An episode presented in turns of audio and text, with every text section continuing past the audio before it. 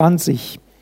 Und ähm, da lese ich lese einfach mal diesen Abschnitt und dann kommen wir zu dem Vers, den Gott mir aufs Herz gelegt hat. Die 70 aber kehrten mit Freuden zurück und sprachen, Herr, auch die Dämonen sind uns untertan in deinem Namen.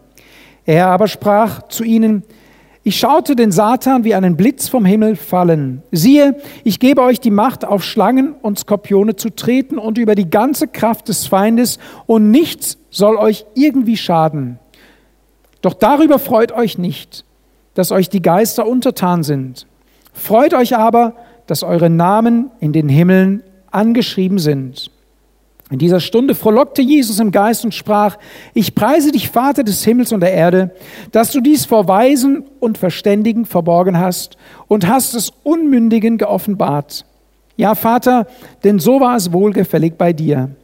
Alles ist mir übergeben worden von meinem Vater und niemand erkennt, wer der Sohn ist, als nur der Vater und wer der Vater ist, als nur der Sohn und wem der Sohn ihn offenbaren will.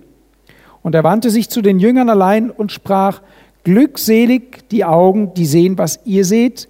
Denn ich sage euch, dass viele Propheten und Könige begehrt haben zu sehen, was ihr seht und haben es nicht gesehen. Und zu hören, was ihr hört und haben es nicht gehört. Vater, ich danke dir für dein Wort, Heiliger Geist. Ich danke dir, dass du dieses Wort nimmst und dass, dass es heute Morgen ausgesandt wird und dass dein Wort sich erfüllt, wo du versprichst, dass dein Wort nicht leer zurückkommt, sondern dass es auswirkt, was dir gefällt, Herr. Ich preise dich dafür. Amen. Der Vers, um den es geht, den findet ihr in Vers 20. Freut euch aber, dass eure Namen in den Himmeln angeschrieben sind.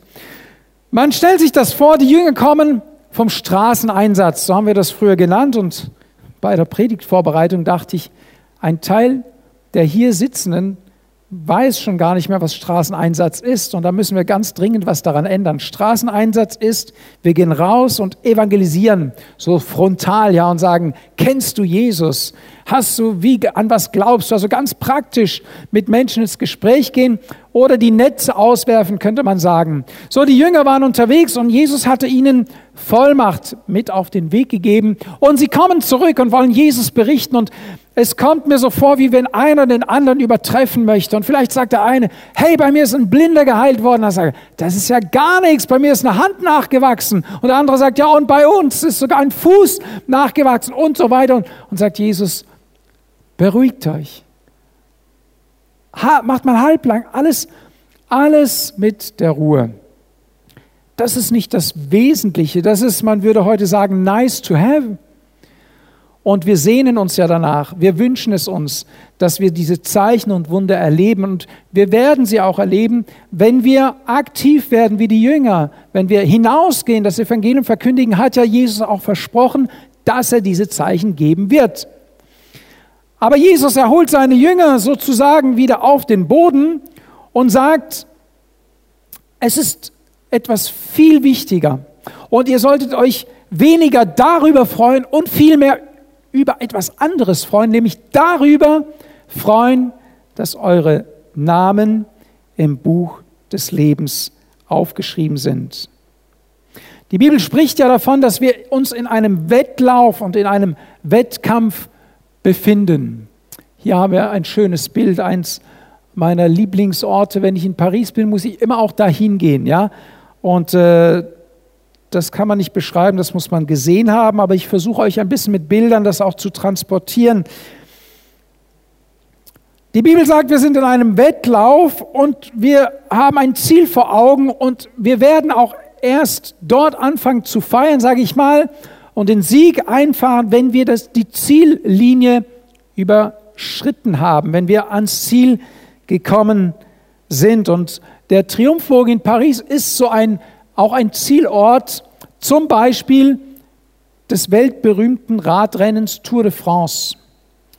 Es endet mit der Zufahrt auf die Champs-Élysées, mit der Zufahrt auf diesen Triumphbogen und dann kommt man an das Ziel und dann wird gefeiert, dann fängt die Freude an, der, die ganze Anstrengung, der Stress und alles fällt ab und die Fahrer freuen sich, dass sie ans Ziel gekommen sind. Sie spurten noch die letzten Meter und geben Gas, um dieses Ziel zu erreichen. Und ich habe mich gefragt, wird es vielleicht im Himmel auch solche Monumente geben, durch die wir hindurchgehen, an denen vielleicht auch etwas steht und wir etwas vorfinden werden? Vielleicht gibt es viele Triumphbögen. Wer war schon mal in Paris? Einige. Wer war auch schon am Triumphbogen? Okay. Ist euch was aufgefallen, was da auf dem Triumphbogen steht? Lasst uns mal die nächste Folie sehen. Das ist ein Bild, das ich gemacht habe. Biberach, Altenkirchen, Schlingen, Kehl. Habt ihr gewusst, dass Kehl da steht? Mitten in Paris steht Kehl. Engen, Möskirchen, weiter oben steht sogar Rastatt. Was hat es damit auf sich, dass dort, dass dort unsere Städtenamen stehen? Wollte uns jemand in besonderer Weise ehren? Was war der Ursprung des Gedankens?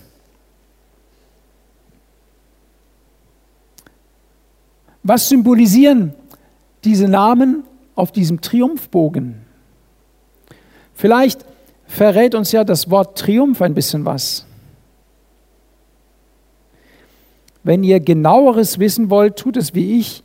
Geht einfach in Wikipedia und gebt äh, Arc de Triomphe oder Avenue Champs-Élysées und dann kommt ihr dahin. Dass unsere Namen da aufgeschrieben sind, liegt ganz einfach daran, dass der liebe Napoleon, ob er lieber, weiß ich nicht, aber Städte erobert hat und eben auch mal durch Kehl gestreift ist mit seinen Heerscharen. In Rheinbischofsheim hat sich sogar ein Hotel danach benannt. Das nennt sich Napoleon, weil äh, dem was, äh, dem, was man sagt, er hätte auch dort übernachtet. Sehr wahrscheinlich ist er also sogar an unserem Haus vorbei, in Bodersweier, der Napoleon. Auf jeden Fall hat er Kehl erobert und das hat er einfach in diesem Triumphbogen verewigt. Das ist also jetzt wirklich nicht so ruhmreich für uns. Also resümierend, der Name steht dort nicht, um uns Ehre zu erweisen, sondern der Name steht dort, weil wir eines Tages eine Schlacht verloren haben. Aber mir gefällt dieses Prinzip, weil ich glaube, dass das Wort Gottes heute Morgen genau das zu dir sagen möchte. Es gibt einen Kampf und äh, so wie Napoleon auf dieser Welt irdisch gekämpft hat, so kam Jesus Christus vom Himmel herab, daran denken wir ja auch im Abendmahl, und hat für uns gekämpft. Er hat sein Leben für uns eingesetzt, um uns zu erobern. Nicht wie ein weltlicher Herrscher, der einen Feldzug macht und furchtbar viel Blut vergießt, um sich nachher zu rühmen. Jesus hat genau das Gegenteil gemacht. Er war ja bereits der Herrscher. Er hat sich erniedrigt und er hat sein Blut vergossen, um dich und mich zu erretten, um dich und mich zu Ehren zu bringen, damit dein und mein Name im Himmel angeschrieben ist. In Kolosser 2, Vers 13 und 15 lesen wir, und als ihr tot wart in den Vergehungen und in der Unbeschnittenheit eures Fleisches, hat er euch mit lebendig gemacht mit ihm, Danke, Antoine, an dein Zeugnis, ja. Indem er uns alle Vergehungen vergeben hat, als er die uns entgegenstehende Handschrift in Form von Satzungen, also den Schuldbrief, das, was wir eigentlich verdient hätten durch unsere Sünde, das hat er weggenommen, aus der Mitte weggenommen, indem er es ans Kreuz nagelte. Als er die Gewalten und die Mächte völlig entwaffnet hatte, stellte er sie öffentlich bloß. In ihm hielt er über sie einen Triumph Jesus Christus, er hat am Kreuz von Golgatha einen Triumph gehalten. Er hat triumphiert über Sünde, Tod und Teufel. Es war ein Kampf. Jesus ist auf diese Erde gekommen, nicht um etwas zu erobern, was ihm nicht zusteht. Wenn wir an die Könige, die Herrscher, meinetwegen auch an Napoleon denken, dann hat er ja Feldzüge gemacht, um etwas zu erobern, das ihm ja gar nicht gehört. Erstmal. Jesus ist auf diese Erde gekommen, um einen Kampf zu führen, um das zu erobern, was ihm gehört. Die Bibel sagt, dass Gott uns geschaffen hat, dass er uns unser Leben gegeben hat. Unser Leben kommt von Gott. Und doch sind wir verloren. Und doch gehen wir in Ewigkeit verloren, wenn wir nicht gerettet werden. Wenn wir das kostbare Geschenk Jesu nicht annehmen, gehen wir verloren. Aber Jesus hat für uns triumphiert, damit es uns etwas bringt, damit wir Profit davon haben. In 2. Korinther 2, Vers 14 heißt es, Gott aber sei Dank, der uns alle Zeit im Triumphzug umherführt in Christus und den Geruch seiner Erkenntnis an jedem Ort durch uns offenbart. Du und ich, die Isolde hat es so schön gesagt, durch die Taufe hat sich bei ihr was verändert. Und es ist auch so, durch die Bekehrung und durch die Taufe werden wir in die, in die geistliche himmlische Welt hineinversetzt, mit Christus zu regieren und mit ihm im Triumphzug umherzugehen und ein duftender Wohlgeruch zu sein zur Ehre Gottes. Denn wir sind ein Wohlgeruch Christi für Gott unter denen, die errettet werden und unter denen, die verloren gehen. Den einen ein Geruch vom Tod zum Tode, den anderen ein Geruch vom Leben zum Leben. Dein Auftreten, dein Sein, der Duft, der von dir ausströmt, wird dem Leben geben, der nach dem Leben sucht. Und es wird für den ein Anstoß sein. Jesus sagt, der Stein des Anstoßes, den die Bauleute verworfen haben, der ist zum Eckstein geworden. Dein Zeugnis, dein Bekenntnis wird nicht nur auf positive oder auf, auf Gegenliebe stoßen. Unser Zeugnis stoßt auch auf Widerstand, stoßt auch auf Ablehnung. Jesus ist abgelehnt worden. Warum ist er gekreuzigt worden? Weil seine Botschaft nicht nur angenommen wurde, sondern auch abgelehnt wurde. Und das ist aber unsere Bestimmung. Wenn wir mit Christus sind, sind wir ein Wohlgeruch für Gott. Daran ändert sich nichts. Und wir sind auch ein Wohlgeruch für Menschen, die sich von Jesus rufen lassen. Und wir sind ein Anstoß, wir sind ein Ärgernis für die, die sich nicht von Gott rufen lassen. Das ist die traurige Wahrheit. Aber das, davon lassen wir uns ja nicht aufhalten, sondern wir suchen die Menschen, die sagen, ja, ich habe Gott gehört. Ich habe gehört, dass Gott mich ruft und ich glaube, heute Morgen ruft Gott Menschen. Ich habe gespürt in der Vorbereitung dieser Predigt, dass es eine Predigt ist, die Menschen zur Bekehrung aufruft. Kann auch sein am Livestream, dass du spürst, dass der Heilige Geist dich gerade jetzt meint und dich ruft. Ärgere dich nicht an Jesus, ärgere dich nicht an dem Zeugnis eines Christen, sondern öffne dein Herz. Die Bibel sagt heute, wenn du seine Stimme hörst, verstocke nicht dein Herz, wir sollen und dürfen Jesus die Tür aufmachen. Er, der über Sünde, Tod und Teufel triumphiert hat. In Epheser 2, Vers 10 heißt es, dessen, wir sind sein Gebilde, geschaffen in Christus Jesus zu guten Werken, die er zuvor bereitet hat. Hier steht, wir sind sein Gebilde. Sag mal deinem Nachbarn, du bist ein Gebilde Gottes.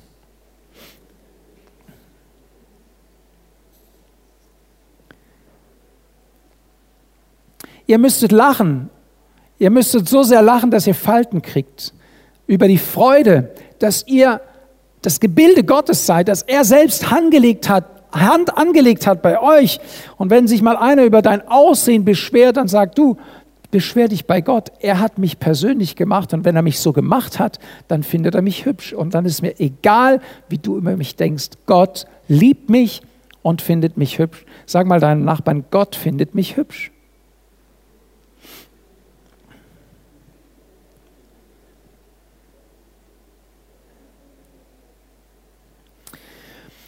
Den Text, den wir gerade gelesen haben, er sagt ja auch aus, dass nicht alle Namen im Himmel angeschrieben sind. Jesus würde ja seinen Jüngern, als sie so zurückkamen von ihrem Einsatz, nicht sagen, freut euch vielmehr, dass eure Namen im Himmel angeschrieben sind, würde ja Jesus gar kein Wort darüber verlieren, wenn alle Namen aller Menschen im Himmel angeschrieben wären.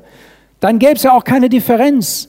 Dann würde ja dieses Fastnachtslied stimmen, wir kommen ja alle, alle in den Himmel, weil wir so brav sind. Aber es stimmt nicht und wir müssen das den Menschen sagen, dass es eine Lüge ist, weil die Menschen oft an solch einen Unsinn glauben.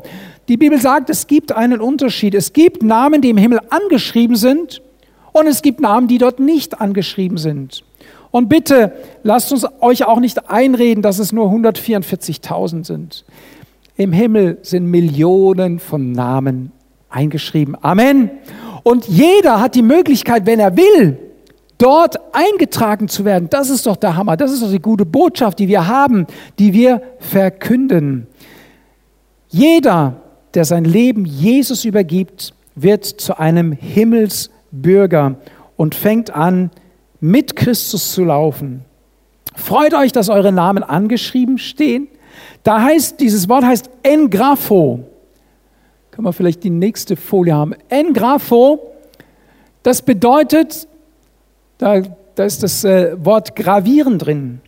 Unsere Namen sind im Buch des Lebens im Himmel eingraviert. Und dieses Wort, das hier verwendet wird, es hat wie eine Beziehung zu dem, wie Gott die zehn Gebote geschrieben hat.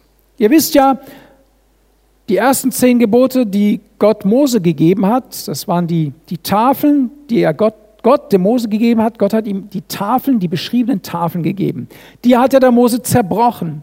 Und dann hat Gott gesagt, Strafarbeit, hau mir wieder Tafeln, bring sie mir, dann schreibe ich das halt nochmal drauf. Das Schöne bei diesem Bild ist, dass Gott wieder schreibt und dass Gott, ich sage mal, die menschlichen Tafeln nimmt, dein menschliches Leben annimmt und das ist ein tolles Symbol und wieder schreibt. Gott schreibt ganz persönlich und er hält es genauso fest, man könnte ja sagen, oder man sagt ja in Stein gemeißelt, so sicher steht dein Name im Himmel. Wenn du heute Mittag durch diese Tür gehst, dann möchte ich, dass du mit einer erhobenen, mit erhobenem Haupt und mit einer stolzen Brust diesen Raum verlässt und sagst, hey, mein Name, mein Name. Du musst dir vorstellen, es hat im Himmel einen Moment gegeben, wo Gott deinen Namen geschrieben hat. In der Ewigkeit, in der Gott lebt, hat es einen Augenblick gegeben, wo er geschrieben hat, Christian Sester. Gott persönlich hat deinen Namen geschrieben. Peter Müller. Max Mustermann. Nein, das ist ja, das ist ja eine, ein Lückenfüller, ja. Greta Fischer. In dem Moment stand die Zeit nicht still, ja, aber genau in dem Moment hat Gott ganz persönlich an dich gedacht und hat dich verewigt wie auf diesem Triumphbogen. Und wisst ihr, wir werden eines Tages in den Himmel kommen. Amen. Wir werden eines Tages in den Himmel kommen. Amen. Wir werden eines Tages in den Himmel kommen. Amen, okay. Und dann werden wir da oben ankommen und dann bin ich neugierig, meinen Namen zu sehen. Und wir hören und lesen ja vom Buch des Lebens. Vielleicht gibt es auch solche Triumphbögen, die uns daran erinnern, dass wir im Siegeszug gelaufen sind. Ich, ich denke mir das sogar, dass es einfacher ist, weil wenn alle gleichzeitig im Buch des Lebens nachschauen wollen, dann wird es stressig. Und du kommst da oben an und du wirst vielleicht ganz neugierig nach deinem Namen suchen. Wo und wann hat Gott mich aufgeschrieben? Und es wird dir vielleicht so gehen wie mir. Ich war vor Jahren zu einer Schulung in Leipzig das, waren, das war wirklich vor Jahren, weil das war noch vor, vor Navi und vor Handy, versteht ihr? Handy vielleicht schon, aber Smartphone nicht. Ja? Also Telefonhandy, also ein Handy, mit dem man noch nur telefonieren und SMS schreiben konnte. Ja? Das gab es früher mal. Und ich kam nach Leipzig und ich hatte mir vorgenommen, meinen Cousin zu besuchen, zu dem die Verbindung über die Jahre weggebrochen war und wir, wir hatten so gut wie keinen Kontakt mehr zueinander. Und ich habe gedacht, wenn ich jetzt da schon in Leipzig bin, dann kann ich doch nicht, nicht wenigstens auch vorbeischauen, ja. Und ich habe mich durch diese Stadt durchgesucht. In einer Stadt, die mir völlig fremd war, habe ich eine Straße aufgesucht, die mir völlig fremd war, habe mein Auto geparkt und bin zu Wohnblocks gelaufen, die mir völlig fremd waren. Nichts und nichts gab mir irgendein Gefühl, dass ich hier richtig bin. Und dann kam ich an die Eingangstür, ein Mehrfamilienhaus, und auf den Klingeln standen verschiedene Namen. Und auf einmal habe ich etwas erlebt, ich glaube, das muss himmlisch gewesen sein. Da stand in dieser fremden Stadt, in dieser fremden Straße, an diesem fremden Gebäude, Forschle. Und ich dachte, ich kann euch gar nicht beschreiben, was das mit mir gemacht hat. Auf einmal dachte ich, einmal ich dachte, okay, du hast es gefunden, du bist richtig. Das Klingeln war magisch. Ich habe geklingelt. Und leider weil wir uns nicht verabredet hatten, war niemand zu Hause. Aber das Gefühl war auf einmal ein ganz anderes. Ich war auf einmal in dieser Stadt zu Hause. Ich könnte vielleicht fast sagen, mit dem amerikanischen Präsident war das Kennedy, wo gesagt hat, ich bin ein Leipziger. Hätte ich fast sagen können, ich, ich bin hier zu Hause. Da steht ja mein Name an der Klingel. Und wirklich, entschuldigt die Müllers und wie sie alle heißen, Forscher ist wirklich kein Name, der an jeder Klingel steht ist wirklich äh, kein so geläufiger Name. Und dann steht der da in dieser Klingelreihe. Und ich glaube, im Himmel wird es so sein. Du wirst da oben ankommen und vielleicht wirst du sagen, naja, das kommt mir alles so fremd vor. Und dann wird Jesus dich vielleicht an das Buch heranführen oder vielleicht an so eine Wand und sagen, schau mal, im Jahre, wann hast du dich bekehrt? 1989 stand ich hier fünf Minuten lang und habe ganz gewissenhaft deinen Namen eingraviert. Das wird dann in Gold sein, das wisst ihr ja. Und dann hat er noch ein paar Edelsteine drumherum gemacht. Da stehst du. Und weißt du was? Der Name bleibt stehen. Der Name bleibt stehen und er bleibt stehen in Ewigkeit. Dein Name bleibt für immer und ewig im Himmel angeschrieben, wenn du zu Jesus Christus gehörst. Ist das nicht ein Applaus wert? Ist das nicht eine Ehre für Gott wert?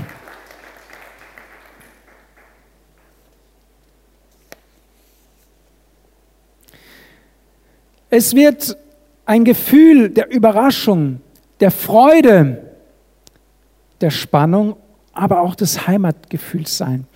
Und das im Format XXL. Unbeschreibliche Freude wird da sein. Und wir werden jubeln und sagen, hey, guck mal. Und dann wirst du vielleicht jemanden holen und sagen, hey, guck mal, mein Name, schau mal, da steht er. Und du holst ihn an und sagst, hey, und du stehst auch da. Mit dir habe ich gar nicht gerechnet. Ich habe so lange für dich gebetet und habe nie gedacht, dass du zu Jesus gefunden hast. Mensch, erzähl mal, wann hast du dich bekehrt? Wie kamst du zum Glauben? Und, und, und. Und es wird auch welche sein, die wir vermissen, die wir vielleicht jeden Sonntag gesehen haben, und die aber eigentlich nur eine Fassade aufgehabt haben, die nicht wirklich in ihrem Herzen Jesus nachgefolgt sind. Wie tragisch. Wir werden auch solche Überraschungen erleben.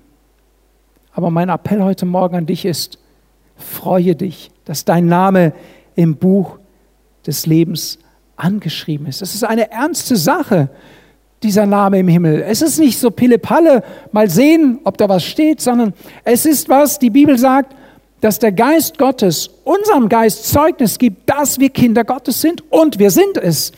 Und diese Gewissheit, mit der möchte ich, dass du heute nach Hause gehst. Und wenn du diese Gewissheit noch nicht hast, dann werde ich dich im Anschluss an dieser Predigt einladen, zu Jesus zu kommen, ihn anzunehmen, auch am Livestream. Du kannst es zu Hause tun und ein Gebet zu sprechen, damit du gerettet wirst und damit auch dein Name im Himmel angeschrieben wird. Freust du dich? Hast du Gewissheit des Glaubens? Ich möchte dich so gerne mit dieser Freude anstecken. Am liebsten würde ich mir wünschen, dass der Funke überspringt, das, was ich euch erzählt habe, diese Begeisterung darüber. Wisst ihr, es gibt allen Grund, diesem König, diesem Herrscher, der triumphiert hat, zu folgen und sich von ihm eintragen zu lassen. Ich möchte uns vorlesen, was es für ein König ist. In Jesaja 9, Vers 5 heißt es, denn ein Kind ist uns geboren, ein Sohn uns gegeben und die Herrschaft ruht auf seiner Schulter und man nennt seinen Namen wunderbarer Ratgeber, starker Gott, Vater der Ewigkeit, Fürst des Friedens. Groß ist die Herrschaft und der Friede wird kein Ende haben auf dem Thron Davids und über seinem Königreich, es zu festigen und zu stützen durch Recht und Gerechtigkeit von nun an bis in Ewigkeit. Wir folgen keinem menschlichen Herrscher, wir folgen keinem Kriegsheld im menschlichen Sinne, sondern wir folgen dem König der Könige. Wir folgen dem Herrn aller Herren, wir folgen Jesus Christus. Amen.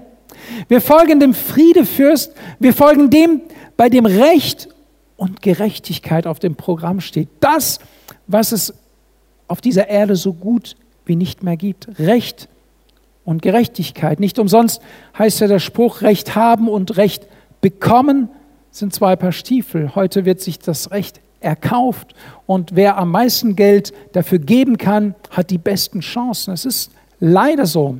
Aber der König, dem wir folgen, ist Jesus Christus und er ist der König der Gerechtigkeit. Sein Gericht ist gerecht. Deshalb kann er auch keine Kompromisse dulden. Er sagt, wer mit mir sammelt, wer sich zu mir bekennt, vor dem werde ich mich bekennen in der Ewigkeit bei, bei Gott dem Vater.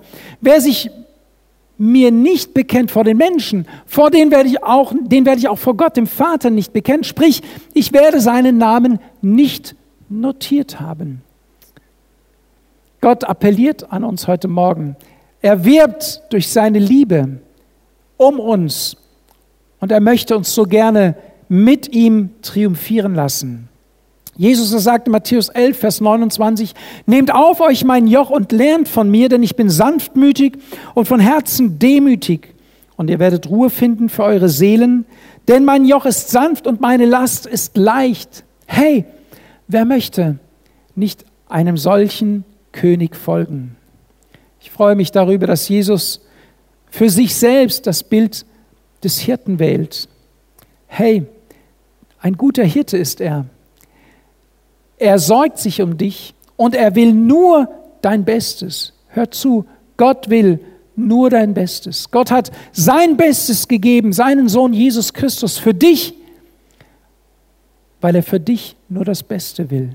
Hab keine Angst, zu Gott zu kommen. Hab keine Angst, dich ihm anzuvertrauen. Er wird dich nicht ausnutzen, ausbeuten, Lasten auf dich legen, die du nicht tragen kannst. Er sagt von sich selbst, dass sein Joch sanft ist und seine Last leicht. Und er geht mit dir in dieser Jochgemeinschaft. Er legt uns eine Last auf, aber er hilft uns auch, sagt das Wort Gottes. Und du bist nicht nur nicht alleine, weil Jesus bei dir ist, sondern du bist nicht alleine, weil die Gemeinde, weil die Geschwister bei dir sind. Du brauchst mich und ich brauche dich. Heute sind sechs, sieben, acht Leute unterwegs und feiern Gottesdienst. Die Bibel sagt, Waisen und Witwen in ihrer Not zu besuchen, ist ein Gottesdienst. Wir sind zwar nicht hier zusammen vor Ort, aber wir dienen gemeinsam. Du brauchst mich und ich brauche dich. Wir sind zu Hause, wir beten für unsere Geschwister, die unterwegs sind. Wir tragen sie im Gebet. Jesus, daran haben wir heute Morgen gedacht, im Abendmahl, hat sein Blut für dich und mich vergossen, hat teuer bezahlt. Lass uns aufstehen und uns auch im Gebet einfach vor Gott stellen. Jesus, er hat deinen Namen im Himmel aufgeschrieben. Freu dich, dass dein Name im Himmel ange eingetragen, angeschrieben, eingraviert ist. Und lade Menschen zu Jesus ein, damit auch ihr Name eingetragen wird. Stelle dich Gott als Werkzeug zur Verfügung, wie ich es euch im Hirtenbrief geschrieben habe. Dort schreibe ich, setzen wir unser Vertrauen in unseren Herrn und geben wir ihm die Erlaubnis, über unsere Zeit zu verfügen. Er wird etwas Fruchtbares daraus entstehen lassen. Deine Zeit wird einen Ewigkeitswert bekommen. Setzen wir unser Vertrauen in unseren Herrn, das ist auch der Eindruck und der Impuls, den Oliver weitergegeben hat. Gott fordert zwei Menschengruppen heute Morgen heraus, die, deren Namen schon im Himmel eingetragen sind, dass sie ihr Vertrauen weiter auf Gott setzen und sich ihm hingeben, ihm immer wieder neu ausliefern. Und die zweite Menschengruppe, die genau festgestellt haben heute Morgen, mein Name ist noch nicht eingetragen im Himmel. Ich muss noch diesen Schritt gehen. Ich möchte auch, dass Gott sich Zeit nimmt für mich. Und ich möchte mich zu euch begeben, wenn ihr da seid heute Morgen. Während die Augen geschlossen sind, möchte ich fragen, ob jemand merkt, dass sein Name noch nicht im Buch des Lebens eingetragen ist. Dann strecke bitte deine Hand nach oben, denn ich möchte mit dir beten. Ich möchte dir helfen, dass dein Name im Buch des Lebens eingetragen wird. Es geht durch ein Gebet, das du beten kannst. Aber ich, die Entscheidung, die liegt bei dir, auch am Livestream. Du kannst sagen, ich habe erkannt, Gott hat zu mir gesprochen heute Morgen und ich möchte, dass mein Leben in Gottes Hand gelegt wird. Ich möchte mein altes Leben hinter mich lassen und ein neues Leben mit Gott beginnen. Ist da jemand, der sagt, ja, ich habe gemerkt, mein, Dankeschön, Dankeschön, ich habe gemerkt, dass mein, mein Leben noch nicht eingetragen ist im Buch des Lebens. Ich möchte dich einladen, dich